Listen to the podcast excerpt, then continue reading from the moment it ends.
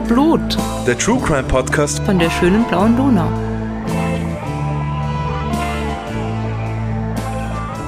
Hallo, wir sind wieder da, die Podcast-Posse aus Wien mit Wiener Blut, eurem Lieblings-True Crime-Podcast von der schönen blauen Donau. Und die Podcast-Posse sind Claudia? Bernhard. und Rita. Hallo zusammen. Wir haben heute wieder einen Sponsor, und zwar die schwedische Firma Urbanista. Die produzieren fancy Headphones. Ein ganz neues Modell ist Urbanista London. Diese kabellosen In-Ear-Kopfhörer sind genau das Richtige, um den Wiener Blut Podcast zu hören. Die Urbanista London Kopfhörer bieten eine aktive Geräuscheunterdrückung. So kannst du zum Beispiel auf einer Zugfahrt ungestört von Umgebungsgeräuschen hören. Es gibt aber auch die Funktion Ambient Sound Mode, mit der du jederzeit ansprechbar bleibst, ohne auf Pause zu drücken oder die Lautstärke runterzudrehen. Urbanista London gibt's in fünf Farben. Midnight Black, White Pearl, Rose Gold, Dark Sapphire und Burgundy Red. Und dazu kommt jeweils noch eine farblich passende Ladebox, in der die Kopfhörer auch sicher aufbewahrt werden können.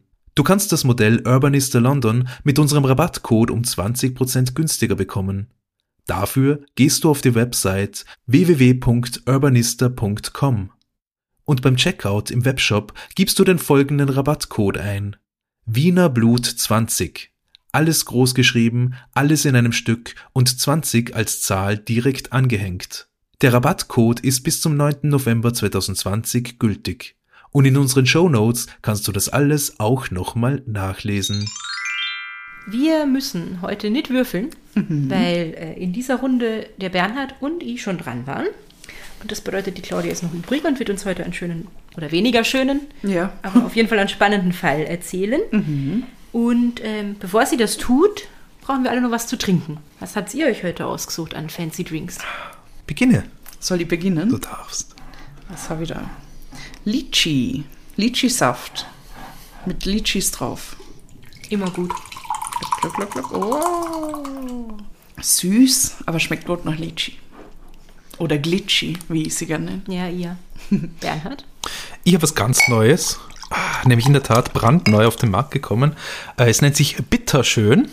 Es gibt es in Orange, Spritz und Lemon Spritz. Und äh, damit sind auch die grundlegenden Zutaten schon genannt. Es ist so eine Art Bitter Lemon und Bitter Orange. Und äh, ich habe die Claudia im Vorfeld schon probieren lassen. Es ist extrem bitter, so dass sie keins mehr probieren wollte, jetzt Es live ist- auf Sendung. Es ist viel zu bitter. Aber wenn man bitter mag, ist es bestimmt Ja. cool. Also, ich trinke es jetzt noch einmal. Mm. Also noch besser als beim ersten Mal. Ich muss dazu sagen, Bitterschön ist eben äh, also ein neues Getränk von einem Getränke-Startup, das das Ding gecrowdfundet hat und da haben wir dran beteiligt und äh, vor kurzem ist eine Kiste voll mit diesem wunderbaren Getränk gekommen. Ich finde ganz toll äh, und probiert es. Baba. Ich finde übrigens den Namen super. Also Ja, bitterschön bitterschön. ist Ja. ein ziemlich geiler Name für ein Getränk. Vor allem in meiner Familie sagt man da bitterschön. Ja. Statt bitteschön, wenn man jemandem was gibt. Bitterschön. Genau. Ja, bitterschön. Es ist nicht alkoholisch, aber man kann Gin dazu geben. Das wir auch mal Da steht drauf, ein Schuss Gin ist eine gute Idee, gell? Woraufhin ich dann gesagt habe, ein Schuss Gin ist immer eine gute Idee. Ja, das stimmt. Was mich zu meinem Fancy Drink bringt. Mhm. Weil ich glaube, da ist äh, ein Schuss Gin auch eine gute Idee. Oder zumindest wollen sie uns das sagen, wenn sie sagen, dass diesem Drink Wacholder am Herzen liegt. Mhm. Weil, also ich interpretiere das zumindest so. Ähm, ich trinke nämlich Bärenstein, die stille Kraft. Und das ist ein Getränk aus der Dirndlbeere und dem grünen Kaffee. Dem grünen Bio-Kaffee. Und ich glaube, das kann man nur in St. Pölten kaufen, hat man mir erzählt. Ja, das, das habe ich so gehört. Und ich glaube, das ist traurig, weil es riecht schon mal sehr gut, aber ähm, ich schenke mal was ein. Das habe ich nämlich aus der Du- Küche vom Mitbewohner von meinem Cousin geklaut. Das ist sehr gut. Nach was schmeckt es? Und ich glaube, es schmeckt ein bisschen nach der Dirndlbeere und also ein bisschen nach Traube, weil Traubensaft ist, glaube ich, auch dabei. Und dann ist es so ganz leicht, hat es so einen Teegeschmack, aber ich glaube, das kommt vom grünen Kaffee. Und es ist recht säuerlich. Und es ist ohne Sprudel. Und es ist sehr gut. Und das wird mir jetzt sehr wach machen, wahrscheinlich. Ja. Das. Darum geht's. Okay, dann müssen wir das mal wieder. von- Also entweder fahren wir nach St. Pölten, oder, Betriebsausflug. oder wir stehlen es wieder aus dem Kühlschrank. genau, oder du gehst deinen Cousin besuchen. Danke, Mike. Danke, Mike und Daniel. Okay, ich bin heute besonders aufgeregt, weil Ich habe euch nämlich keinen Fall im eigentlichen Sinn mitgebracht. Also Aha. kein, kein Mord oder sowas, auch kein Diebstahl. Brichst die Regeln. Ich brich die Regeln, ich mache ich mach was Neues. Und das macht mir Angst. Aber ich hoffe, es interessiert euch trotzdem, weil es ist nämlich auf jeden Fall eine sehr spannende Geschichte. Ist es weird shit? Es, ja, also man, man könnte es in diese Mhm. sehr weitläufige Kategorie auf jeden Fall reinbringen. Weird Shit ist, was du draus machst. Ja, genau. Also es ist kein Fall im eigentlichen Sinne, aber trotzdem stehen am Ende mehrere Menschen vor Gericht, während andere ihr Leben verloren haben. Oh. Und zwar begeben wir uns ins Jahr 1998 in eine kleine Gemeinde in der Obersteiermark. Und der Name dieser Gemeinde ist Lassing. Wow. Wow. Ja. Wir haben irgendwann mal drüber geredet, aber ich habe nicht gewusst, dass du da einen Fall draus machst. Ja, ich meine, es ist ja kein Wow. Fall, aber. Naja, Oder ist es ein schon. Fall? Es ist eigentlich schon ein Fall. Kann es man ist- selber beurteilen. Ich glaube, es ist nicht in der klassischen Kategorie Verbrechen, aber irgendwie, wenn es vor Gericht endet und Menschen sterben, dann doch ein bisschen. genau, ja. Also, ja, spannend. Ihr wüsst jetzt gerne, wie viele von unseren Zuhörerinnen und Zuhörern da draußen bei Lassing auch so ein Wow. Das sind auf jeden Fall wahrscheinlich die Leute, die 1998 schon Medien konsumiert haben. In Österreich, aber wahrscheinlich auch in Deutschland, in, in der Schweiz, könnte ich mir vorstellen. Weil die können sich auf jeden Fall an das Grubenunglück von Lassing erinnern und haben dazu wahrscheinlich immer noch diese Bilder im Kopf. Also ich habe auf jeden Fall sofort, wenn ich daran denke, wie dieses Bild von, von dieser Grube, die da entstanden ist, wo das Wasser drin ist und die Häuser drin versinken und sowas. Und also man, man, man hat diese bestimmten Bilder halt noch im Kopf. Ihr auch, oder? Ja, und alle anderen denken sich jetzt, wovon redet die Frau? Ja, Das wird sie uns euch sagen. erklären.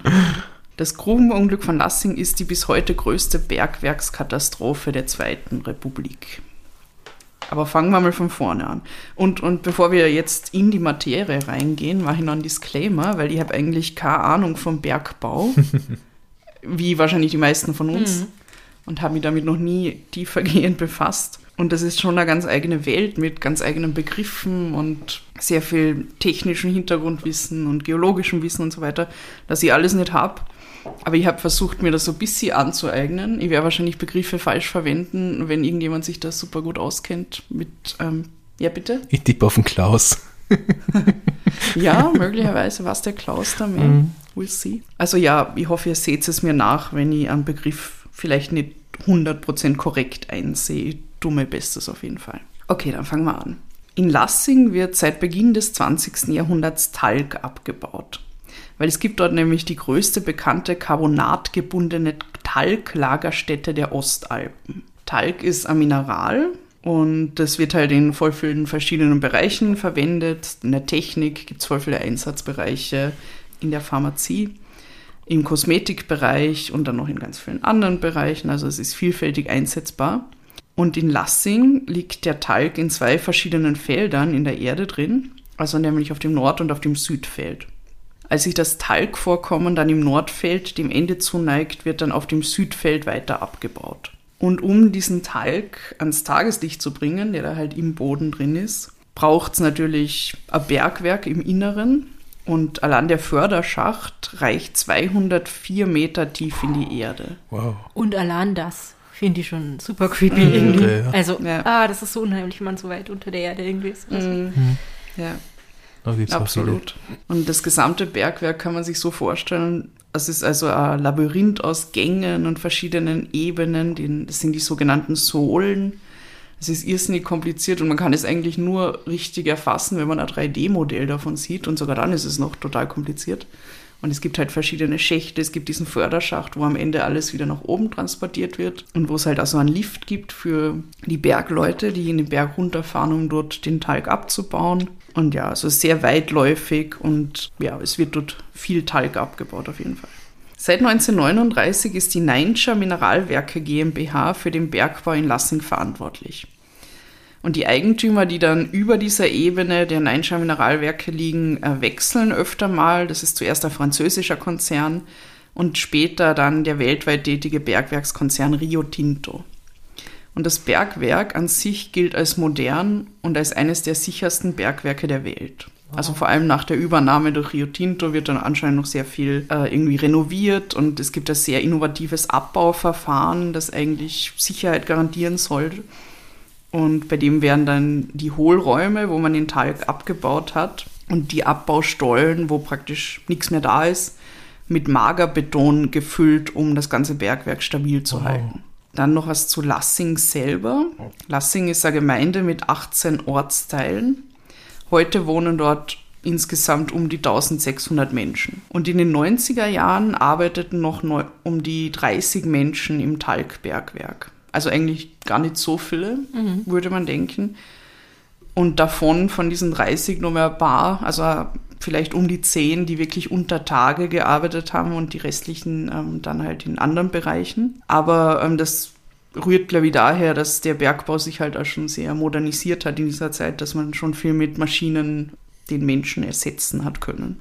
Am 17. Juli 1998, das ist ein Freitag, kurz vor Mittag nimmt die Katastrophe in Lassing ihren Lauf. Es geht ein Notruf bei der Feuerwehr in Liezen, das ist der nächste größere Ort, ein. Und am Telefon sagt der Bergmann aus Lassing, ihr müsst schnell kommen, die ganze Landschaft zerbricht. Und den Bewohnern eines Hauses im Ortsteil Moos fällt dann kurz darauf ein komisches Knistern auf. Sie gehen dann vor ihr Haus und sehen, dass sich ein Teil von diesem Gebäude schon zur Seite neigt und dass dort äh, also ein kleiner Krater klafft, wo vorher einfach nur eine Wiese war. Das wird dann die Feuerwehr gerufen, die ist ziemlich schnell vor Ort. Der Lassingbach wird dann umgeleitet, damit kein weiteres Wasser da reinläuft in, in diesen Krater. Und an diesem Tag haben eigentlich nur vier Bergleute unter Tag gearbeitet in einer Sonderschicht. Drei von ihnen gelingt es mit dem Lift, also über diesen Förderschacht, von dem ich schon geredet habe, noch rechtzeitig an die Oberfläche zu fahren, als sie etwas von dem Wassereinbruch mitbekommen. Aber ein junger Bergmann befindet sich zum Zeitpunkt dieses Einsturzes noch immer im Inneren des Stollens. Sein Name ist auch heute noch vielen ein Begriff, magst du es sagen? Georg Heinzel? Ja, genau. Georg Heinzel heißt er. Und er ist damals 24 Jahre alt. Er schafft es eben nicht rechtzeitig, mit dem Lift im Förderstollen wieder nach oben zu kommen und rettet sich dann vor den eintretenden Schlammmassen in die Jausenkammer in 60 Metern Tiefe. Und dort wird er dann eingeschlossen. Also man kann sich das so vorstellen, dass halt voll viel Schlamm und Geröll und Wasser in diese Gänge ähm, des Bergwerks reinkommen ist und ihm dann praktisch den Weg versperrt hat. Und er ist halt schnell in diese Jausenkammer. Es war ein eigener Raum, also der wirklich ausgeschaut hat wie so eine kleine Küche. Da hat es einen Tisch gegeben, wo man halt gejausnet hat. Und da hat er sich reinflüchten können. Und ist dann aber natürlich auch nicht mehr rauskommen, weil da halt nur mehr Schlamm war. Zunächst können die Rettungskräfte dann noch mit dem Georg Heinzel telefonieren, weil da gibt es eine Telefonverbindung in dieser Jausenkammer. Und er kann dann noch kurz mit seinen Eltern reden, mit seinem Bruder. Aber am frühen Nachmittag bricht dann diese Verbindung ab und der Strom fällt aus. So, jetzt überlegen sie natürlich, wie kriegt man den Georg Heinzel da wieder raus? Man muss sich zu ihm durchbohren, durch die ganzen Erdschichten, um, um ihn halt wieder an die Oberfläche zu holen. Und dafür wird aber ein Spezialbohrer benötigt. Der soll einen Luftschacht zum eingeschlossenen Georg Heinzel bohren. Währenddessen senkt sich dann das Haus am Rande des Kraters immer weiter ab. Und die Bewohner und Bewohnerinnen versuchen dann noch ihre Habseligkeiten aus diesem einsinkenden Haus zu retten. Und in weiterer Folge werden dann auch angrenzende Häuser, also die senken sich auch ab. Und zwar mit bis zu zwei Zentimetern pro Minute neigen sie sich Richtung Krater. So schnell, das Ja, ist irre. Also merkt euch, wenn ihr einen Krater auf der Wiese vor eurem Haus seht, dann holt's gleich eure Habseligkeiten und lauft's aus, nicht erst irgendwie überlegen. Ja, das stimmt. Also das stelle ich mir auch super creepy vor, wenn du, wenn du weißt, okay, dein Haus steht da und es neigt sich zwei Zentimeter pro Minute Richtung Krater und du kannst nichts tun, weil es, es gibt halt keine Möglichkeit mehr, außer deine wichtigsten Sachen rauszuholen. Aber Ja, dann jetzt mal überlegen, was sind die wichtigsten Sachen? Ja, eh. Ich meine, Oder deine Kinder zusammensammeln oder die Ja. Haustiere oder was auch immer. die, die hätte jetzt äh, da subsumiert schon, ja. ja, ja, aber ich, Die Kinder, ja. Die Haustiere auch auf jeden Fall. ich habe noch eine kurze Frage. Äh, Mhm. nämlich, weil du gesagt hast, sie müssen diesen Luftschacht bohren. Weil das Grausige ist ja nicht nur, dass der da nicht rauskommt, der kriegt, dem geht ja irgendwann der Sauerstoff aus, wahrscheinlich, Ja. wenn er von Schlamm eingeschlossen Genau, wird. das ist auch die Gefahr auf jeden Ja. Fall, dass ihm der Sauerstoff ausgeht, äh, dass er zu wenig zu trinken und zu essen hat, also all diese Dinge. Ja. Und während das alles so vor sich geht, fahren immer wieder Bergleute und Rettungskräfte in den Stollen hinunter. Und zwar machen sie das, um äh, den Stollen, also die Gänge, zu stabilisieren, um Dämme zu bauen, die dieses Wasser aufhalten und um Schlamm und Geröll zu entfernen. Und sie machen das nicht unbedingt nur in der Nähe von da, wo der Georg Heinzel in der Jausenkammer ist, sondern im ganzen Bergwerk. Und es soll, also es soll dazu dienen, einfach das Ganze zu stabilisieren, damit sie dann mit den Rettungsarbeiten halt besser vorankommen, damit es nicht während der Bohrung dann wieder einen Einsturz gibt oder so. Das oberste Ziel für die Kumpels, wie man sagt, also die Bergwerkskollegen von Georg Heinzel, ist es, das Bergwerk so weit zu stabilisieren, dass eine Horizontalbohrung zur Jausenkammer möglich wird, um ihn da, dann daraus zu retten. Und gegen 22 Uhr an dem Tag fallen dann Teile eines weiteren Hauses in diesen Krater. Und es gibt einen neuerlichen Einsturz mit noch mehr Schlamm, Geröll und Wasser. Und zu dem Zeitpunkt befinden sich neben dem Georg Heinzel noch zehn weitere Menschen unter Tage. Und das sind neun Bergleute, also die auch in diesem Bergwerk gearbeitet haben und ein Geologe und Bauleiter. Und der hat sich freiwillig für diese Hilfsaktion gemeldet. Der ist nämlich eigentlich Bauleiter beim Semmering Basistunnelbau. Und der ist direkt, nachdem er von diesem Unglück gehört hat, mit seinem damals 16-jährigen Sohn nach Lassing gefahren und hat halt angeboten, äh, Pumpen zu liefern vom Tunnelbau rüber nach Lassing und angeboten halt dort einfach zu helfen. Und das Arge ist, eigentlich waren es elf Leute, die da unten in dem Bergwerk waren. Nur der elfte Bergmann, der Roland S., war gerade kurz ein paar Minuten vorher nach oben gefahren, weil man ihm gesagt hat, sein Vater wartet oben und er macht sich so Sorgen um ihn und der möchte ihn einfach kurz einmal sehen und ob er nicht rauffahrt und, und, und ihn einfach Hallo sagt, damit er sich beruhigt. Und das macht er dann und währenddessen kommt es halt zu dem neuerlichen Einbruch. Und dann waren die ja eingesperrt. Ja, genau. Ja. Das war mir gar nicht bewusst, dass ich, ich, also in der Erinnerung hätte ich gedacht, die waren von Anfang an alle unten. Mhm. Das ist ja, wow. Ja. Mhm, das ist grauenhaft. Und was für ein Glück für diesen Roland ist, dass er in dem Moment irgendwie raufgefahren ist, also kurz Ja. vorher. Das Und- ist so Sache, weil, weil es gibt dann auch, also ich habe mir ja Doku angeschaut im ORF, ähm, die werde ich dann eh nochmal erwähnen, die war sehr hilfreich und interessant. Und da gibt der Roland S. nämlich sein erstes Interview eigentlich, also soweit ich weiß, und das war erst 2018, also bis dahin Oh. hat irgendwie niemand gewusst, dass, dass da nur eine elfte Person Oh. mit den anderen unten war. Also es war halt nicht so bekannt in Ja. den Medien. Und er erzählt dann halt, dass er halt nach oben fahren will, weil sie ihm gesagt haben, der Papa macht sich Sorgen, geh mal rauf. Und er hat dann noch zu einem von seinen Kollegen gesagt, na komm du doch auch mit, dann kannst du oben eine rauchen und du bist eh schon so lang herunten. Also sie haben so viel gearbeitet und so. Und der sagt dann noch, na, er muss noch kurz was fertig machen, dann kommt er auch rauf. Oh, Und ja, es ist, es ist eine Tragödie, echt. ganz, Und- ganz schlimm. Äh, weil du gesagt hast, er ist schon so lang unten. Jetzt ist es 22 Uhr Mhm. irgendwas, hast du gesagt. Wie lange ist dann der, der äh, Heinzel schon eingeschlossen? Seit Mittag. Ah ja. So um die An dem zehn Tag, Stunden. Ja, genau. Also diese zehn ähm, Männer befinden sich nicht auf der Höhe vom Georg Heinzel, also auf 60 Meter, sondern viel weiter unten in 130 Metern Tiefe, in einem Ah. anderen Teil des Bergwerks, weil sie dort eben diese, diese Stollen gesichert haben und Dämme gebaut haben und so weiter. Und insgesamt sind dann damit elf Männer im Bergwerk eingeschlossen. Es ist also der Georg Heinzel in der Jausenkammer in 60 Metern Tiefe und dann zusätzlich noch der Josef S., der ist 40, das ist der Bauleiter, der beim Semmering-Tunnel als Freiwilliger zur Hilfe geeilt ist. Der Leonhard S., er ist zu dem Zeitpunkt 39 und er ist Steiger und Vormann in diesem Bergwerk. Er hat zwei Kinder. Der Hermann P., er ist 46, er ist Bergmann und Hauer und er hat fünf Kinder. Der Manfred Z., 38, Werkstattmeister, hat zwei Kinder. Der Harald Z., 44, Werkstattarbeiter mit zwei Kindern. Der Andreas M., 24, er ist auch Bergmann und Hauer, hat zwei Kinder. Der Manfred H., 36, auch Bergmann und Hauer mit zwei Kindern. Der Helmut P., 41, Bergmann und Hauer mit einem Kind. Der Rudolf E., 24, er ist Elektriker in dem Lassinger Bergwerk.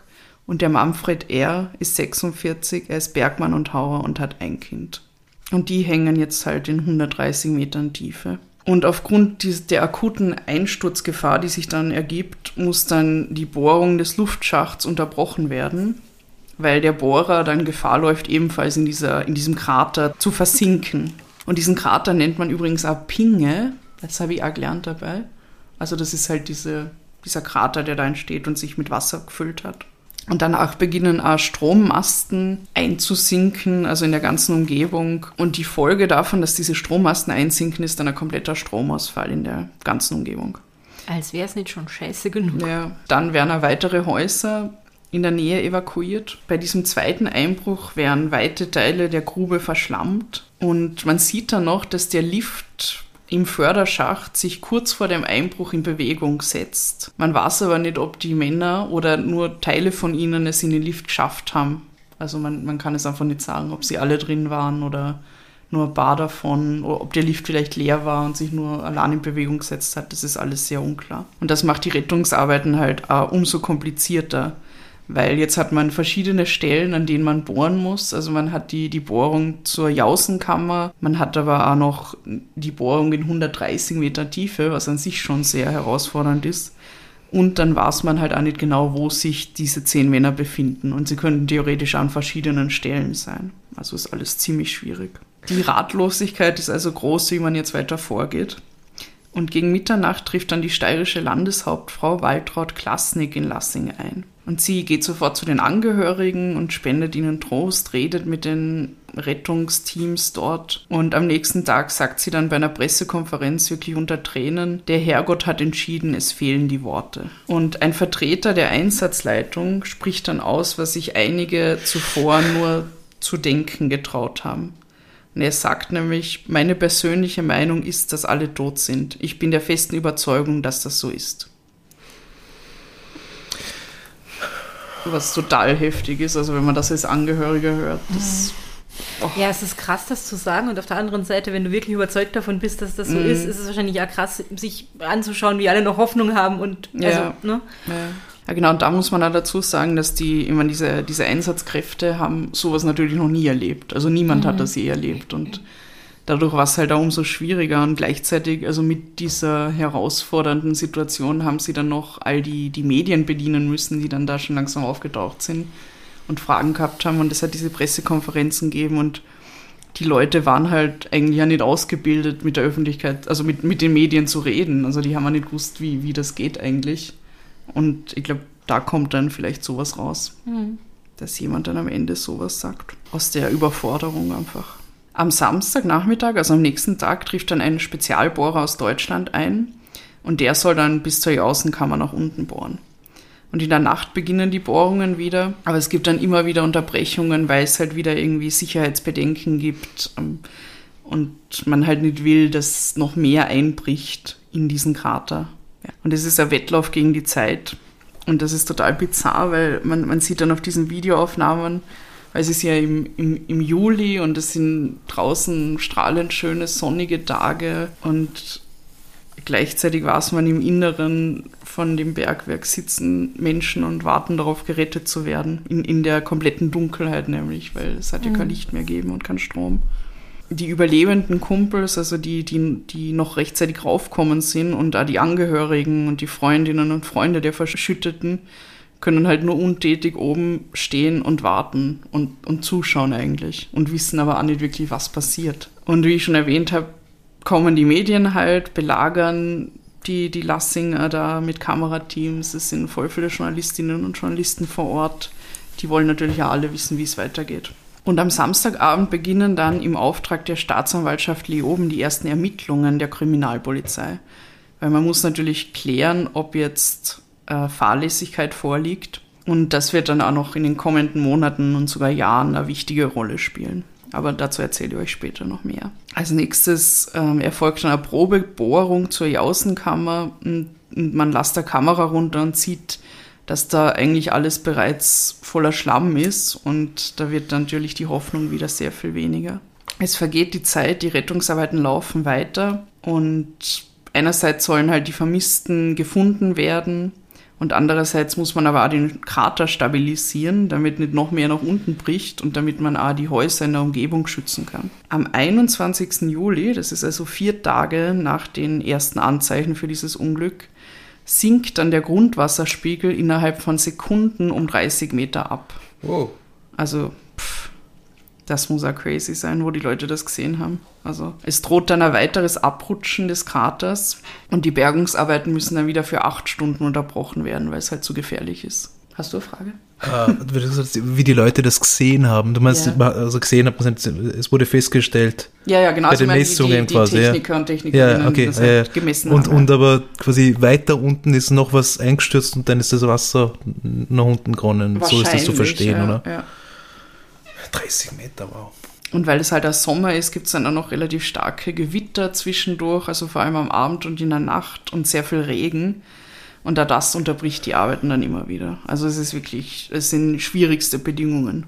Die Leute werden auch schon langsam unzufrieden mit der Einsatzleitung. Äh, Es wechselt dann mehrmals im Verlauf der Rettungsarbeiten der Einsatzleiter und es kommt jemand Neues und dann wieder und so. Also es gibt irgendwie keine Konsistenz und alles sind ziemlich überfordert. Aber es ist auch verständlich auf der anderen Seite. Ey, voll. Wenn, also, das ist ja generell schon eine sehr äh, grauenhafte, herausfordernde Situation. Und wenn du dann auch noch, noch nie sowas hattest, weil das passiert ja zum Glück nicht jeden Tag irgendwie, Ja. ähm, dann Und vor woher allem halt in, wissen. in, so, einem- in so einem kleinen Dorf, äh, also ich glaube auch der, der Bürgermeister zum Beispiel, der Vizebürgermeister, die haben halt auch niemals, ich meine, wer rechnet denn damit, dass Ja. sowas passiert und auf einmal hast du einen Berg voll Verantwortung und, Hm. und musst irgendwie rotieren wahrscheinlich. Also ich stelle mir das auch ganz schrecklich vor für, Für diese alle, Leute. die irgendwas damit zu tun haben. ne? Ja. Die Lassinger Bevölkerung setzt sich dafür ein, dass mehr getan wird. Also sie stellen sich dann mit Transparenten auf, auf denen steht zum Beispiel Bohrt nach Überlebenden, rettet Leben, Bohrt und so weiter. Also sie haben halt das Gefühl, es wird nicht genug getan. Und sie fordern auch, dass an noch mehr Stellen gebohrt werden soll. Vor allem, um halt die, diese zehn weiteren Menschen, ähm, die da in 130 Meter Tiefe vermutet werden, zu lokalisieren und sie zu retten. Weil ich habe ja vorher schon kurz vom Vizebürgermeister geredet. Das sieht man auch in dieser Doku. Es sind halt alle so verzweifelt und immer wenn es viel Verzweiflung gibt und viel Chaos und medial darüber berichtet wird, dann treten natürlich Menschen auf den Plan, die jetzt vielleicht nicht die seriösesten sind, sage ich mal. Also Esoterikerinnen und Esoteriker bieten ihre Hilfe an. Ich sage jetzt nicht, dass alle Esoterikerinnen und Esoteriker jetzt unseriös sind, aber die waren es, glaube ich. Schauen wir mal. Oder doch? Sage ich das? Uh, you better do. Dafür müssen wir halt erstmal Esoterik definieren. Vielleicht. Das führt ein bisschen zu weit. Ja. Aber das ist Anyways. halt so, wie wenn jemand sagt, ich habe gesehen, der Täter hat sich die Haare gefärbt. Ne? Also, dann Ja, hast du ja genau. gesehen, wie er ausschaut, dann gib uns eine Personenbeschreibung im Koffer. Also, Ja. Ja, und das sind dann am Ende sind das solche Wünschelroutengeher und die gehen dann halt irgendwelche Stellen ab und sollen halt die Stellen finden, wo man noch äh, Probebohrungen beginnen könnte. Ein Akt der Verzweiflung. es Ja. ist, ja, es ist deswegen so schlimm, weil man sich, glaube ich, in seiner Verzweiflung und überhaupt nicht weiß, was man machen soll, an jeden Strohhalm klammert. Ja. Und wenn dann jemand kommt und sagt, ich kann euch das sagen, dann kann das ja jemand sein, der überhaupt keine Ahnung davon hat, was er da tut, aber du versuchst es halt, weil, weil du jede, jede Möglichkeit ausnutzen willst wahrscheinlich. Jo, Zach. Am 25. Juli gibt dann der Einsatzleiter Horst Wagner bei einer Pressekonferenz bekannt, dass es keine Hoffnung mehr auf Überlebende gibt. Er sagt dann, wir sind zur traurigen Erkenntnis gekommen, dass im Bereich der Jausenkammer an eine Rettung nicht zu denken ist. Und über den anderen Bereich spricht er eigentlich gar nicht mehr. Wie lange ist es jetzt her, dass das passiert ist? Eine Tage. Woche fast. Knapp. Acht Tage. Ja. Acht Tage. Hm. Und am Abend des nächsten Tages, also am 26. Juli, kommt die Bohrung dann endlich in der Jausenkammer an, wo der Georg Heinzel sich befinden soll. Die haben dann da so ein Loch, wo sie runterschauen können. Und der Bohrungsbeauftragte der OMV, weil die OMV hat da diverse Bohrer geliefert und so, das ist der Leopold Abraham. Und der ruft dann runter in dieses Loch und sagt, hallo, ist wer unten? Und es kommt tatsächlich eine Antwort von unten. Es kommt zurück, ich bin's, der Georg. Wow. Der Georg Heinzel lebt. Und er wird nach neun Tagen aus 60 Metern Tiefe geborgen. Und ich glaube, also da habe ich auch noch genau diese Bilder von mir, wie dieser Mann darauf geholt wird und er ist so ganz, ganz verschlammt irgendwie. Man kann sein Gesicht kaum erkennen und halt geschwächt und so und sie müssen ihn wegtragen. Also, Das ist so grauenhaft, weil ich meine, ich weiß nicht, wie, wie lange du das Zeltgefühl irgendwie noch hast, wenn du ja Hm. weder Tageslicht hast, noch wahrscheinlich eine Uhr, Ja. auf die du gucken kannst, weil es finster ist. Aber irgendwann musst du ja wahrscheinlich ja die Hoffnung aufgeben, dass dann auch jemand kommt, weil das ist ja wahnsinnig lang. Also, neun Tage. Ich kann mich auch daran erinnern, ja. Ja. Ach, man sieht sofort, er ist ansprechbar. Also er ist in erstaunlich guter Verfassung dafür, dass er neun Tage in Dunkelheit verbracht hat, ohne Essen und Trinken. Aber er muss halt von diesen Sanitätern dann gestützt werden und sie bringen ihn dann ins Landeskrankenhaus Graz. Er kommt dann in so eine Druckausgleichskammer. Also weil, weil sie festgestellt haben, dass dieser Druck in der Jausenkammer halt höher war als jetzt an, an der Oberfläche und sie müssen das dann langsam wieder ausgleichen. Mhm. Und auch im Krankenhaus kommt er dann noch in so eine größere Druckkammer. Aber ansonsten, also bis auf die Dinge, die man erwarten kann, halt, dass er, dass er dehydriert ist und mhm. so weiter. Aber abgesehen davon geht es ihm wirklich erstaunlich gut. Und damit ist das Wunder von Lassing da. Und drei Tage nach seiner Rettung gibt er dann ein Interview. Und das ist auch ziemlich cool, da habe ich euch ein paar Ausschnitte mitgebracht. Und diese, also da kommen keine Medienvertreterinnen und Vertreter zu ihm, sondern die Fragen ähm, sind ihm von den Medien irgendwie übermittelt worden und der Betriebsdirektor vom LKH Graz stellt sie ihm dann. Genau, und da möchte ich jetzt kurz was vorlesen. Wie haben Sie dieses Unglück erlebt? Schildern Sie bitte den Unglücksverlauf. Der Georg Heinzel sagt, ein Wassereinbruch ist gekommen mit zwei, drei Metern.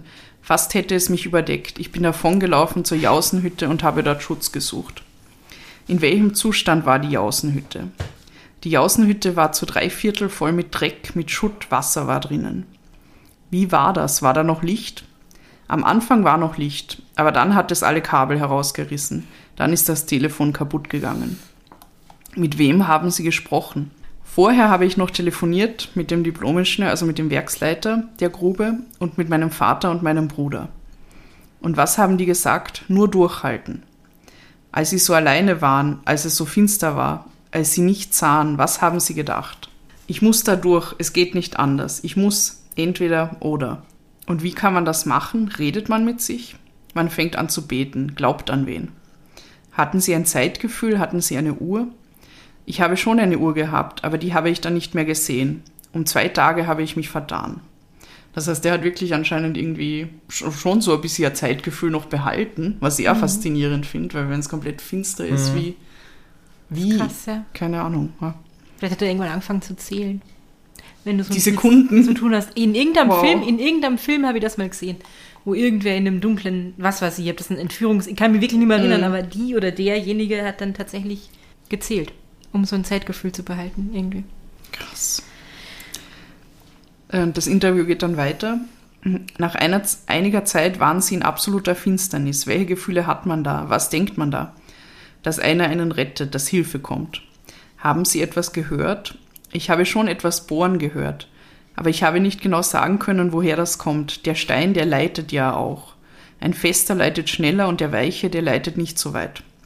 Haben Sie schlafen können? Ich habe schon zeitweise, stundenweise geschlafen. Wie war das dann mit dem, mit dem Hunger und dem Durst? Ja, der Durst.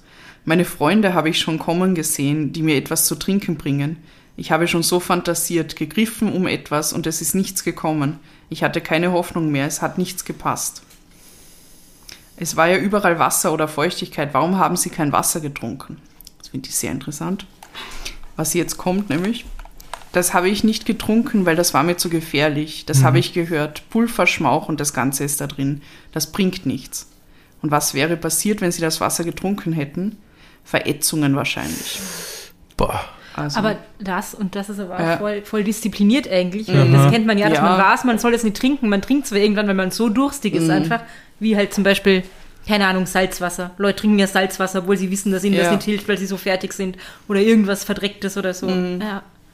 Ja, also das finde das habe ich überhaupt nicht gewusst. Aber das macht es eigentlich noch viel schlimmer, ne? dass ja. du wüsstest, da ist Flüssigkeit, aber die darfst du nicht trinken. Mhm. Stell dir mir vor, wenn ja, du so voll. dehydriert bist.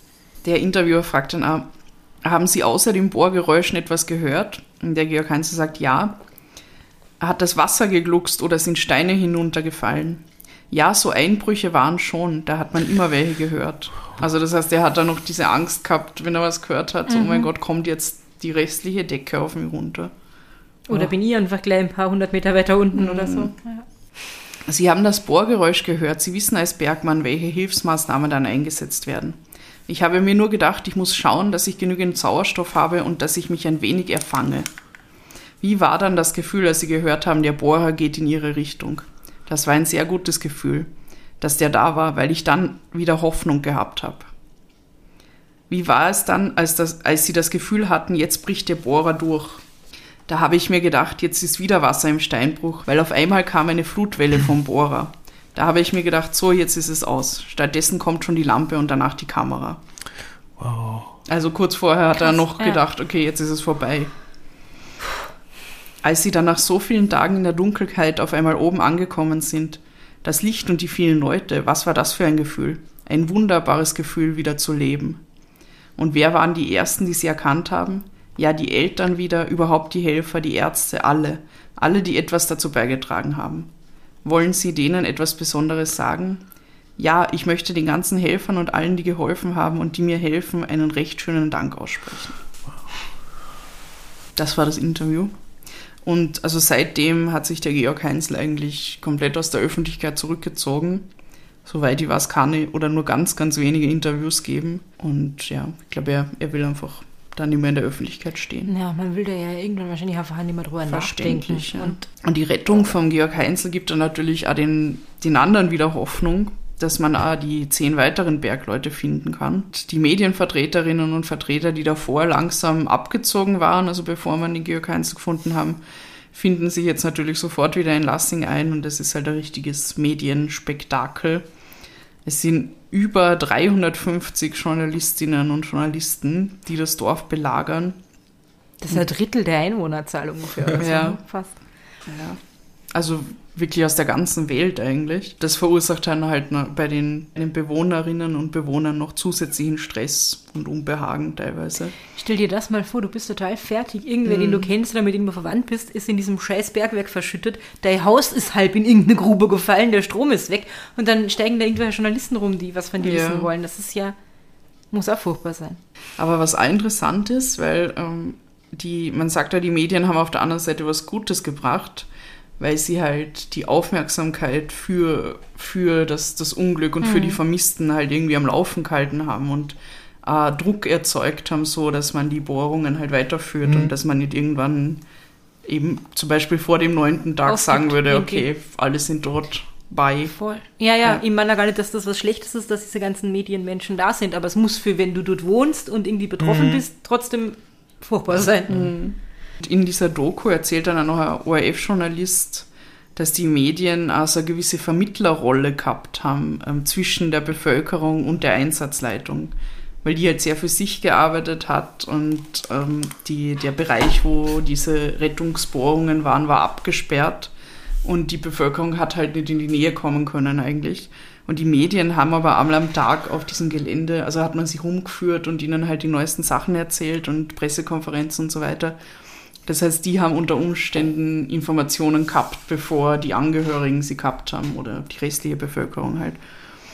Und äh, der Journalist erzählt dann auch, dass zum Beispiel eine alte Frau zu ihm gekommen ist und ihn gebeten hat, bei dieser Begehung von, von also da, wo die Bohrungen sind, dass, dass er da eine Flasche Weihwasser mitnimmt und die halt dann dort irgendwo hinschüttet und so, weil sie das halt nicht kann, weil sie nicht hinkommt. Also ja, die Medien haben auch gute Dinge getan dort. Und dann passiert aber noch was sehr Verwerfliches und zwar setzt der Katastrophentourismus ein und es kommen halt Schaulustige, Gott.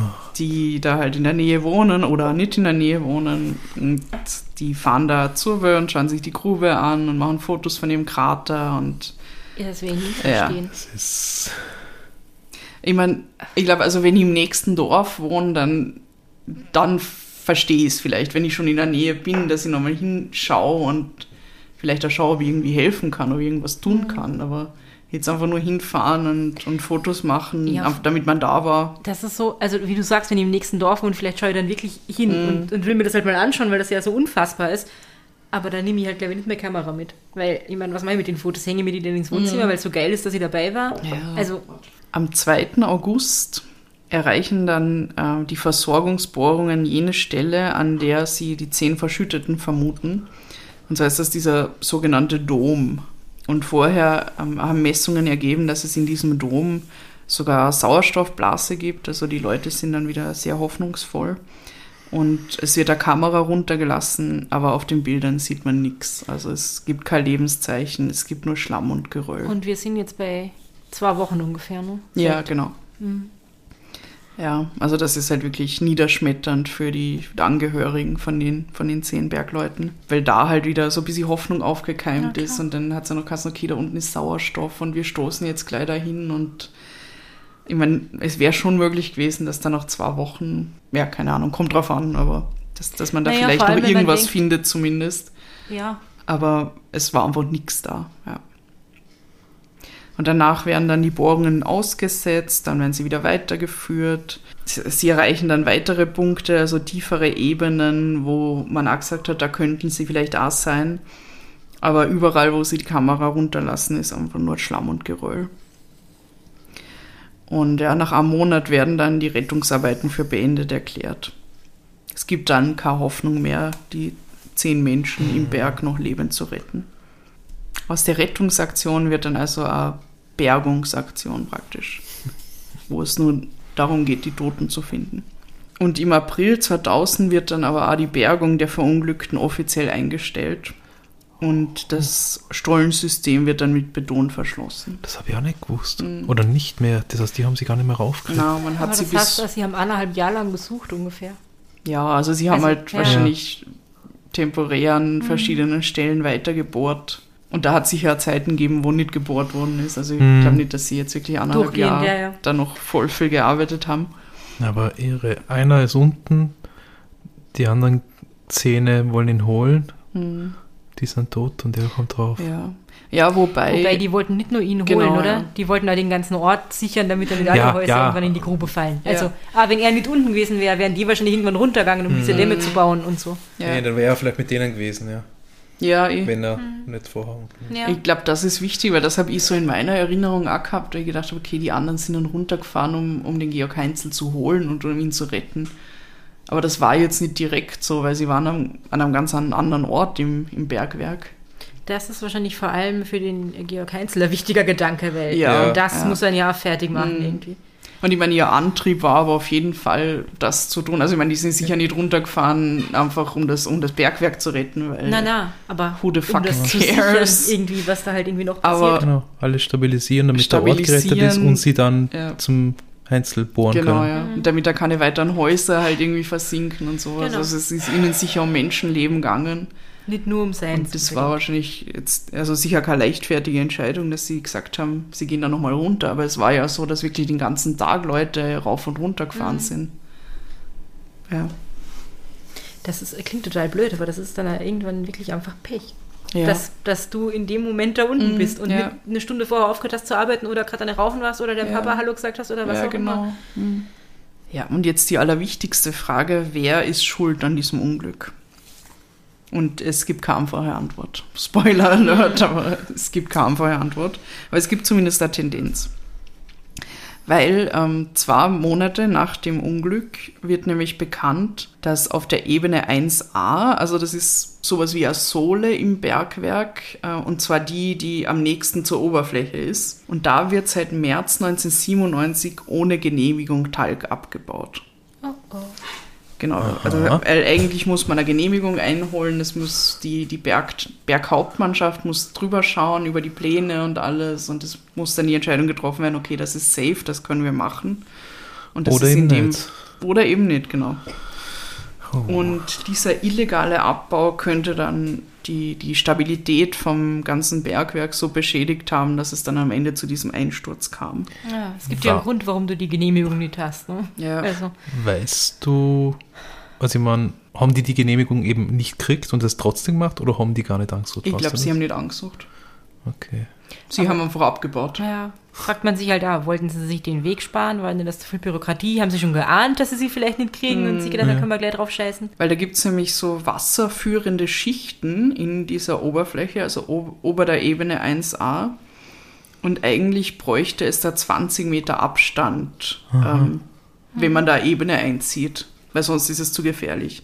Und bei der Ebene 1a waren das aber anscheinend nur zwei Meter Abstand. Wow, zwei. Oh, fuck. Ja. Ich habe Ich jetzt meine, gedacht, du wirst sagen 16 Ja. oder so und das ist auch schon scheiße, aber äh, zwei statt 20 ist ein bisschen. Ja, aber der zwei Meter, ich meine, da stell dir mal vor, da, da hüpft einer oben einmal ein bisschen rum Und es, und es wackelt schon. Nein, nein, nicht zwei Meter zur Oberfläche, sondern So zwei. Meter zu Schicht. dieser wasserführenden Schicht. Ja, eben, genau. Ja. Aber das ist ja äh, eigentlich sehr dünn, denkt man sich. Aber wenn es, Ja. keine Ahnung, Granit wäre oder was. Ja, aber da Zwei Meter klingt halt echt nach wenig, so, weil wenn man keine Genau. Ahnung hat, kommt mir zwei Meter sehr wenig vor. Genau, Ja. ja. sagen, sagen wir es mal so, es kommt uns sehr wenig vor. Genau. Und es ist deutlich weniger als 20.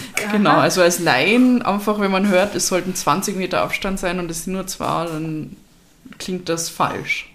Auf der Ja. anderen Seite muss man sagen, die, die gearbeitet haben, ob die jetzt gewusst haben, dass es keine Genehmigung gibt oder nicht, ja, man, das weiß man nicht. Aber wenn, wenn die, die haben sich wahrscheinlich gedacht, na, das sind ja Profis. Also die werden vielleicht schon gedacht Ja. haben, es hält, ja. Es ist zwar deppert, Ja. aber Ja, ich will jetzt an niemandem Ja. unterstellen, der gesagt hat, also wer auch immer die Entscheidung getroffen hat, das zu machen, wird sich ja nicht gedacht haben, ist mir wurscht, aber Leute drauf. na, na, Der na, wird schon alle davon ausgegangen sein, dass das, äh, dass das natürlich haltet. nicht. Aber es ist halt trotzdem so ein ist- Zehntel ist schon irgendwie blöd. Ja. Ja, Und wenn man weiß, was dann rauskommen ist, ist es einfach empörend. ja, ja total. Also man hätte echt besser aufpassen können und Und worum ging's? Um Geld. vermutlich, ja. The fuck. Ja.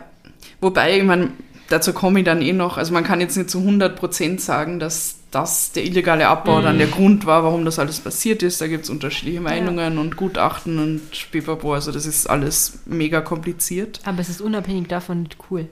Aber, weil, weil du vorher angesprochen hast, also die Bergleute, ähm, die, die da ja jeden Tag in der Grube waren, da hat man sich im Nachhinein, haben da ein paar Leute gesagt, ja, also sie haben schon immer gehört, dass die, die Bergleute oft einmal gesagt haben, da ist zu viel Wasser im Stollen, da ist irgendwas nicht in Ordnung.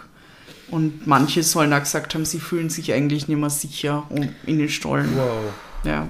Da, ja, das ist grausig. Mm, Und das halt vor allem in letzter Zeit. Also ich glaube, das hat sich so aufgebaut, dass da öfter mal irgendwie zu viel Wasser drin war und die Leute sich gedacht haben, irgendwas ist komisch. Irgendwas läuft nicht so, wie es sonst Ja. läuft. Keine Ahnung, ja. Was auch krass ist und, und dramatisch, weil es hat nämlich schon am 9. Juli, also das war halt ähm, über eine Woche, Acht Tage. Acht Tage bevor ähm, dann dieser Krater eingebrochen ist, hat es einen Firstbruch gegeben. Äh, und das ist eigentlich normal. Also das ist sowas wie wenn ein Teil von, von der Ebene halt so ein bisschen ein, nach unten sinkt. Mhm. Passiert öfter, also ist eigentlich jetzt nicht unbedingt der Grund zur Besorgnis. Aber wenn das passiert, dann muss man diesen Firstbruch halt stützen Mhm. Und diesen Hohlraum praktisch füllen mit diesem komischen Beton da, von dem ich eh schon vorher kurz erzählt habe. Damals hat man das aber nicht gemacht, weil sie haben nämlich eine neue Maschine gekriegt, also sie hätten sie ein paar Tage später gekriegt und mit der hätte man diese Hohlräume dann voll leicht füllen können. Das wäre viel weniger Arbeit gewesen, als wenn die Menschen das manuell gemacht hätten. Also haben sie halt nach diesem. Firstbruch auf die Maschine gewartet und haben gedacht, okay, wir lassen jetzt paar Hohlräume offen, weil es kommt ja dann bald die Maschine, dann können wir das alles super schnell erledigen. Und derweil weitergearbeitet. Na, nicht, na, das ist Ja. nicht Safety First. Das ist tragisch. Und ich weiß jetzt nicht, also ich- keine Ahnung, wie prekär das wirklich ist. Hm. Es, ist- also ich glaube, es, es war jetzt nicht super außer der Norm, dass man das so gemacht hat. Und es macht halt Sinn, weil man sich einfach Arbeit spart. Ja, ja, klar. Ja, Ja. aber es ist halt zusammen mit dem anderen, also das, das ist eine Mhm. Häufung von Ja. Fehlentscheidungen, nennen wir es mal so, oder? Mhm. Oder es hat dann vielleicht unter Umständen einfach dazu beigetragen, dass es dann halt noch instabiler war Mhm. alles und dass, dass diese Absenkung halt noch gravierendere Auswirkungen gehabt hat, als sie sonst gehabt hätte. Aber man weiß es nicht. Also das ist nur so ein tragisches Detail am Rande irgendwie. Aber ich weiß nicht, ob das wirklich was geändert hätte. Und nachdem also diese Mel- Meldung dann, also die Meldung, dass illegal abgebaut wird, äh, nachdem das die Runde macht und das dann auch vom damaligen Wirtschaftsminister Johann Fahnleitner in der ZIP 2 bestätigt wird, kommt dann, also sind alle in, in heller Aufregung natürlich. Die Oppositionsparteien im Parlament fordern einen Untersuchungsausschuss zur Causa Lassing und wollen halt feststellen, was da schiefläuft. Aber der wird von der Regierung blockiert. Und man wirft auch dem Fahnleitner vor, dass er schon länger von diesem illegalen Abbau gewusst habe. Und natürlich auch dann viele andere Instanzen unter ihm. Im Jänner 1999 beginnt dann der Prozess gegen insgesamt neun Angeklagte. Und darunter sind als die zwei Hauptangeklagten auch der ehemalige Betriebsleiter Hermann S. und der ehemalige Leobener Berghauptmann Wolfgang W. Also das ist der Leiter der Berghauptmannschaft in Leoben.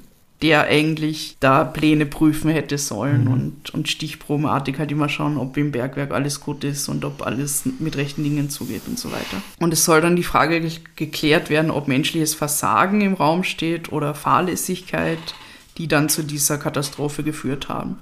Oder ob man es schlichtweg einfach nicht vorhersehen hätte können. Das wird dann ein Gutachten angefordert. Und weil befürchtet wird, dass es da Befangenheit gibt, wird das von, einem, von deutschen Sachverständigen verfasst und nicht von ähm, Vertretern der Montan-Universität in Lyon, weil da gibt es also da mhm.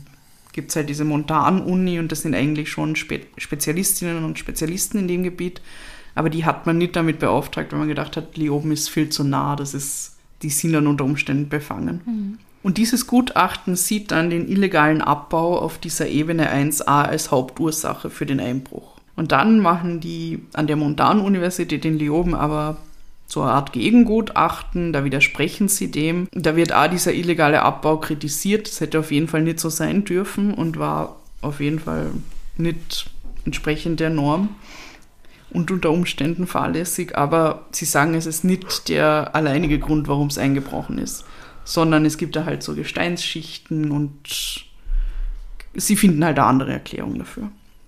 Also es ist nach wie vor unklar. 2003 werden dann der ehemalige Betriebsleiter und der Berghauptmann wegen fahrlässiger Gemeingefährdung rechtskräftig verurteilt. Und der Betriebsleiter wird zu zwei Jahren Gefängnis verurteilt und acht Monate davon sogar unbedingt. Er soll nämlich, also und das ist ein Zitat aus dem äh, Urteil, er soll über einen längeren Zeitraum hinweg zahlreiche Fehler gemacht haben. So soll er sich beim Abbau seit 1993 nicht mehr an die Betriebspläne und den Notfallplan gehalten haben hm. und auch nicht am neuesten Stand der Technik und Wissenschaft gewesen sein. Das Kartenwerk ist außerdem anscheinend unzureichend gewesen und die Grube war nicht einmal ordentlich vermessen. Oh kommt aber schon viel zusammen. Mhm. Und der Berghauptmann wird zu sechs Monaten bedingter Haft verurteilt. Auch ihm wird da jahrelange Vernachlässigung der Prüf- und Aufsichtspflicht attestiert. Er habe anscheinend fünf Genehmigungsbescheide erteilt, ohne die entsprechenden Stellen besichtigt zu haben. Wow. Ja, das klingt so, als ob die Bade ihren Job ein bisschen zu locker genommen hätten. Ja. Einfach, Und dafür kommen sie jetzt, immer ohne dass man jetzt den gesamten Prozess nicht kennt, aber es klingt schon sehr billig. Ja, ich glaube, es, es, ist schwierig, weil ja. das waren halt auch nur Einzelpersonen, die ja. in diesem ganzen Radl halt irgendwie beteiligt waren, aber. Und die sich vielleicht der Konsequenzen, die das haben könnte, was mm. sie da tun, überhaupt nicht bewusst waren, irgendwie, dass sowas mal passiert. Vor allem, wenn da mehrere ja. Faktoren vielleicht zusammengewirkt haben, dass das überhaupt mm. äh, ausgelöst wurde. Aber es ist auf jeden Fall gut, dass überhaupt jemand zur Rechenschaft gezogen worden ist, weil es gibt ja viele andere Beispiele, wo das am Ende nicht passiert. Hm. Und ja, in dem Fall ähm, gibt es zumindest Leute, die, die dafür einstehen müssen. Also es sind also Schuldige gefunden, aber es gibt trotzdem viele ungeklärte Fragen, die die Menschen in Lassing bis heute quälen. Und zwar, warum sind überhaupt, nachdem der Georg Heinzel in, in der Außenkammer eingeschlossen worden ist, noch immer Leute in die Tiefe geschickt worden? War das nicht unter Umständen zu gefährlich? Wer wusste von diesem illegalen Abbau, wer, wer hat da weggeschaut und so weiter. Mhm. Hätte man, indem man das unterbunden hätte, vielleicht das Unglück verhindern können. Und war Profit wieder mal wichtiger als Menschenleben. Aber es gibt halt keine eindeutigen Antworten. Mhm. Jeder muss da für sich die Antwort finden. Was auch interessant ist, also die Katastrophe von Lassing zieht dann auch noch weitreichende Folgen nach sich. Als erstes wird einmal der Talgabbau in Lassing komplett beendet. Also da gibt es noch immer voll viel Talg im Berg, aber der, der wird nicht gefördert momentan. Es kommt dann auch ein neues Montangesetz und die Berghauptmannschaften werden aufgelöst und werden durch Montanbehörden ersetzt. Also es gibt da halt auch strukturelle Veränderungen, mhm. ähm, um halt dem entgegenzuwirken, dass da noch einmal einfach so, so lasch gehandelt mhm. wird und ja, damit es halt mehr Kontrolle gibt. Es ergehen dann Entschädigungszahlungen in Millionenhöhe an die Familien der Opfer, an den Georg Heinzel und an jene Familien, die ihre Häuser verloren haben oder deren Häuser beschädigt worden sind. Etwas Positives kommt auch raus aus dem Ganzen. Es ist auch interessant, weil zu dem Zeitpunkt ähm, hat es noch keine Kriseninterventionsteams gegeben. Das heißt, wo das alles passiert ist, haben eigentlich der, der Pfarrer in Lassing hat halt ähm, die Angehörigen betreut und ähm, es, es war halt nichts irgendwie vorgesehen in so einem Fall. Und der Pfarrer in Lassing hat wahrscheinlich ja keine Ahnung von irgendwas, also von so einem Ja. 1000 Einwohner-Dorf. Ich meine, das muss dann ja überfordern. Ja. Und nach Lassing hat man dann ähm, Kriseninterventionsteams geschaffen, die dann wirklich bei in Krisenfällen halt die Angehörigen psychologisch betreuen. Das ist wirklich gut Ja. und wichtig. Und wie ich schon erwähnt habe, die zehn verschüttenden Männer sind bis heute nicht gefunden worden. Der Georg Heinzel führt ein zurückgezogenes Leben, er gibt keine Interviews mehr. Er lebt mit seiner Familie immer noch in der Nähe von Lassing. Und was auch arg ist, was ich bei meinen Recherchen gefunden habe, ist, dass der Großvater von Georg Heinzel, der war nämlich auch Bergmann, und der ist selbst 1947 bei einem Grubenunglück gestorben. Also eine Familie, die, die viel Leid ertragen hat müssen. Wie aber wahrscheinlich viele Bergmanns Ja, ja. Familien. Und auf dem zugeschütteten Krater wird dann 2002 eine Gedenkstätte eröffnet. Und da gibt es eine Tafel und auf der steht was Schönes, mit dem möchte ich ja den Fall jetzt abschließen. Und zwar steht da, es war großer Mut, es ist großer Schmerz, es wird nie vergessen werden. Und das war das Grubenunglück von Lassing. Wow. Meine, Wow. meine, meine, meine Quellen werde ich noch schnell sagen, bevor wir reden. Und zwar gibt es eine ganz tolle zweiteilige Doku vom ORF. Das war ähm, Themenmontag. Die heißt Lassing, die ganze Geschichte. Gibt es auf YouTube. Kann ich sehr empfehlen. Dann ein Buch, das heißt Das Grubenunglück von Lassing, ein Beitrag zur Katastrophenforschung von der Brigitte Strohmeier. Und dann auch noch diverse Zeitungsartikel im Standard, Kurier und im Stern und in News.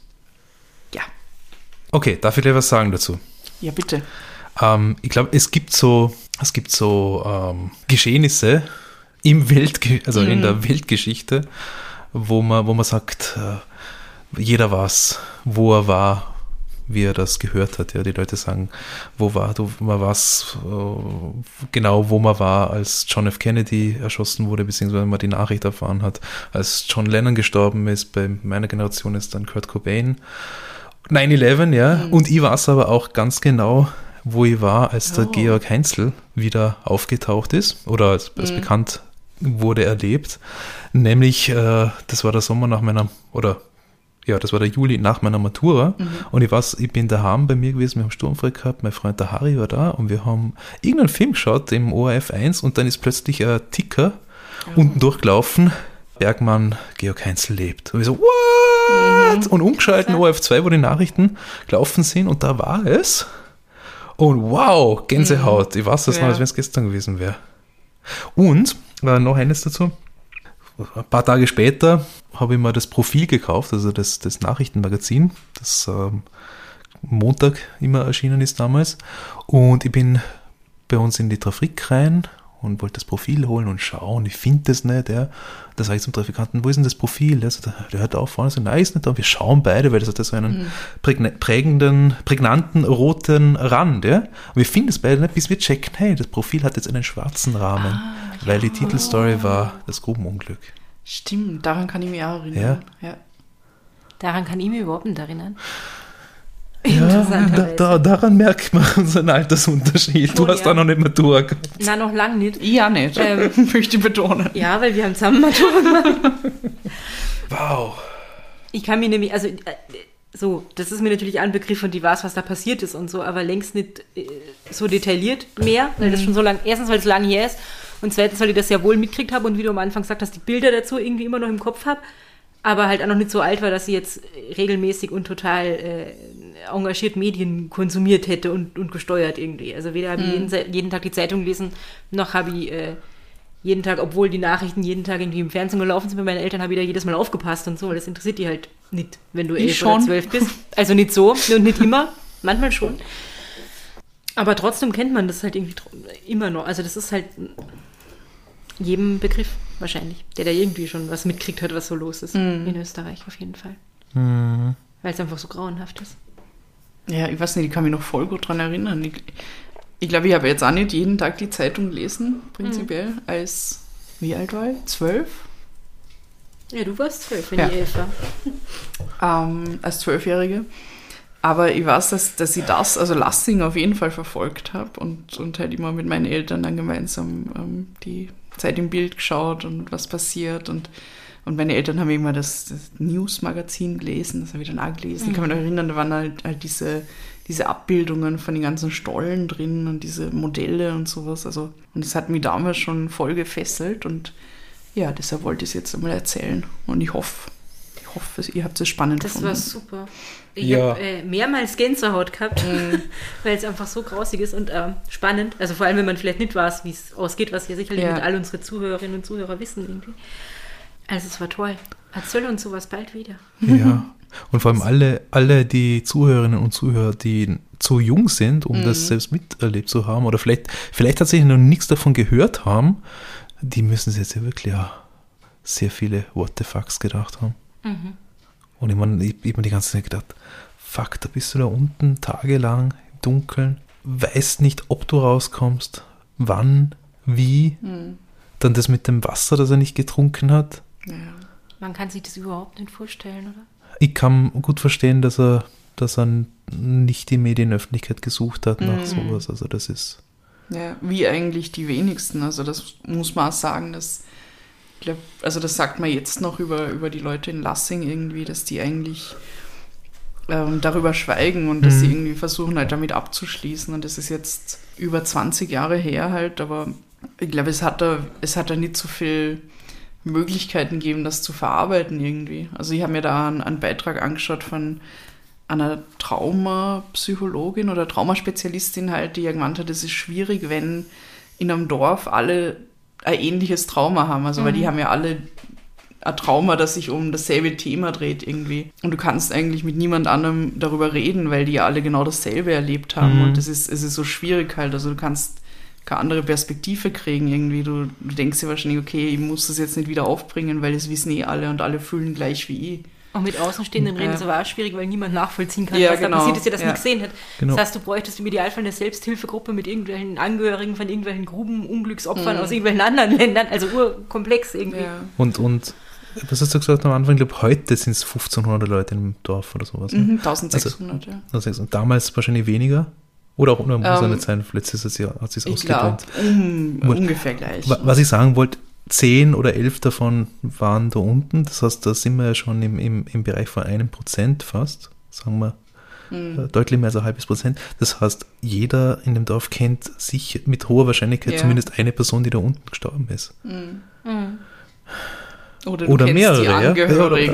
Oder, du und, bist und, irgendwie mit denen verbandelt, wahrscheinlich. Oder bekannt. Und, was, also, und, und die die Leute in Lassing waren, glaube ich, ja voll stolz generell auf dieses Bergwerk. Also es war halt ein Teil der Identität so ein bisschen und war ja schon voll mal, dass eine lange Tradition hat. Ja. Und die Großväter haben da teilweise schon genau, gearbeitet. Ja. Und das ist irgendwie, der Ort ist, wenn er überhaupt für irgendwas bekannt ist, dann dafür. Dann mhm. hast du mhm. gesagt, das war noch so super modern und, und irgendwie eines der sichersten ja. überhaupt. Natürlich, also.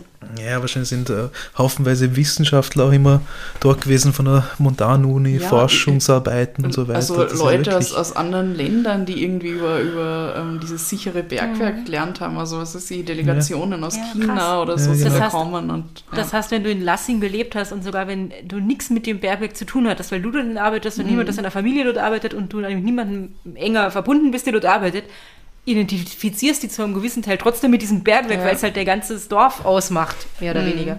Und was in dieser Doku auch rauskommen ist, das finde ich auch voll spannend, ist, dass diese, diese ganze Bergwerkstradition, also das ist halt eine total enge Community mhm. irgendwie, weil es halt viel mehr noch wie bei anderen Jobs total wichtig ist, dass man halt zusammenhält und dass man aufeinander mhm. Acht gibt und so. Also diese Leute dass haben man sich halt, verlassen kann, dass genau, man Sprachen ja. einhaltet, dass man so eine ja. enge Sprache hat und so.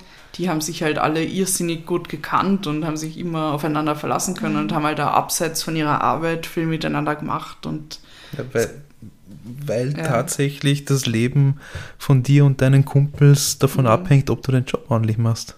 Ja, genau. Das ist nicht, Voll oh, und, ich habe einen Fehler gemacht und ja, keine Ahnung, ist der Kunde unzufrieden. Ja? Hm. Und übrigens, weil du gerade gesagt hast, wie viel Prozent von der Bevölkerung das ungefähr sind, das ist ja ein Drittel von der ganzen Belegschaft, oder? Weil du hast gesagt, 30 Leute ja. haben da mhm. ungefähr gearbeitet. Das ja. ist ja irre. Ja. Also die hätten sowieso zusperren können, ob sie es jetzt gewollt mhm. hätten oder nicht. Ganz, Boah. ganz tragisch. Es ist ganz grauenhaft, ähm, aber sehr cool, dass du das nochmal irgendwie so hochgeholt hast aus zumindest meiner sehr verschütteten Erinnerung. Ich meine, auch wenn man jetzt nicht 100% belegen konnte, wa- warum das Ganze passiert ist, sondern nur Vermutungen hat und so weiter und so fort. Ja, das sind einige Dinge, die gegen äh, Gesetze, Mhm. in denen gegen Gesetze und Richtlinien verstoßen wurde. Ja. Damit sind wir definitiv im True Crime Bereich. Ja. Am, Also es- ja, genau. Wir haben also am, wir am haben- Rande haben ihn gestreift Wir haben doch, Fall. Ja. doch unsere Grundsätze erfüllt. Ja. Du, vielen Dank. Gern, gern. Wow. Übrigens, wenn wir jetzt noch kurz über die sogenannte Hollywood-Skala reden wollen, Oh ja. ihr den Film sehen wollen würdet, Wo gibt's denn noch nicht? wisst ihr, woran ihr ein bisschen habt denken müssen, obwohl das nochmal eine ganz andere Nummer ist? Ich weiß nicht, ob ihr jemals The Crown geschaut habt, die Serie Ja. über, über Queen Nö. Elizabeth. Und da gibt es doch all dieses Bergwerksunglück in Aberfan, wo die ganze, das ganze Dorf wird irgendwie mit so einem halben Rutsch Oh. vernichtet. Und das sind über 100 Leute gestorben. Das ist ganz, ganz grauenhaft. Also vom, von der Größenordnung her nochmal was ganz anderes, noch mal was ganz anderes. Aber weil ich das gesehen habe und das eine sehr eindrucksvolle äh, Folge von dieser Serie war, kann ich mir einen Film darüber sehr gut vorstellen. Hm. So. Ja. Ja. Und ich glaube, es gibt, gibt viele Punkte, wo man das von dem aus man das beleuchten könnte. Also du könntest das ja aus der Sicht von, von zum Beispiel dem Georg Heinzel machen oder von seinen Mhm. Angehörigen oder vom, keine Ahnung, Bürgermeister oder dem Fahrer, der dann den Ja. Seelsorger spielen muss. Und das wären alle super interessante Aspekte von Leuten, die da irgendwie mit zu tun haben. Ich finde es auch interessant. Also ich finde, es ist auf jeden Fall eine Geschichte, die, die man erzählen kann und, und die die Leute interessiert und wo man auch Lehren draus ziehen kann. Jetzt vielleicht nicht nur direkt für den Bergbau, sondern für, für andere Bereiche irgendwie, wo es ja oft passiert, dass einfach Fahrlässigkeit betrieben wird und, und Leute in Gefahr sind dann, weil das Geld super wichtig ist unter Umständen. Also ja, ich würde diesen Film gern sehen. Aber ich schätze mal, es ist wahrscheinlich urkompliziert, so einen Film zu machen. Vom Ja, technischen Aufwand her. Bestimmt. Und dann macht es äh, dann viel Sinn, wenn du tatsächlich, wenn du das aus der Perspektive von irgendeiner Person haben willst, wenn du halt erfasst, was die dazu sagt. Mhm. Und wenn da niemand drüber reden will, verständlicherweise, Ja. und du Ja. diese Perspektive nicht hast von dem Bürgermeister, Mhm. dem Fahrer, dem Georg Heinzel, wem auch immer, dann ist es halt auch schon wieder so ein bisschen, hm, muss Das es halt irgendwie ausdenken und kann man sich da überhaupt reindenken? Ja. Schwierig. Ja. Und der, der Film muss halt äh, eine Antwort geben irgendwie. Sonst Weil das ist ist sehr ja unbefriedigend. Auch auf diese ja. große Frage, wer ist schuld dran? Und ja, ich meine, es kann er ja unter Umständen, Mhm. wenn, aber ja. Aber es gibt da Doku, das habe ich eh schon erwähnt. Ja. Ich finde, ich Dokus kann es sehen. auch ganz viele darüber geben. Das Auf jeden Fall. ist immer sehr spannend. Ja, danke, Claudia. Ja, gerne. Danke, danke. Das Vielen, vielen Dank. Ah, ja. Kleines Experiment, ja. Gerne wieder. So. Ja. Okay.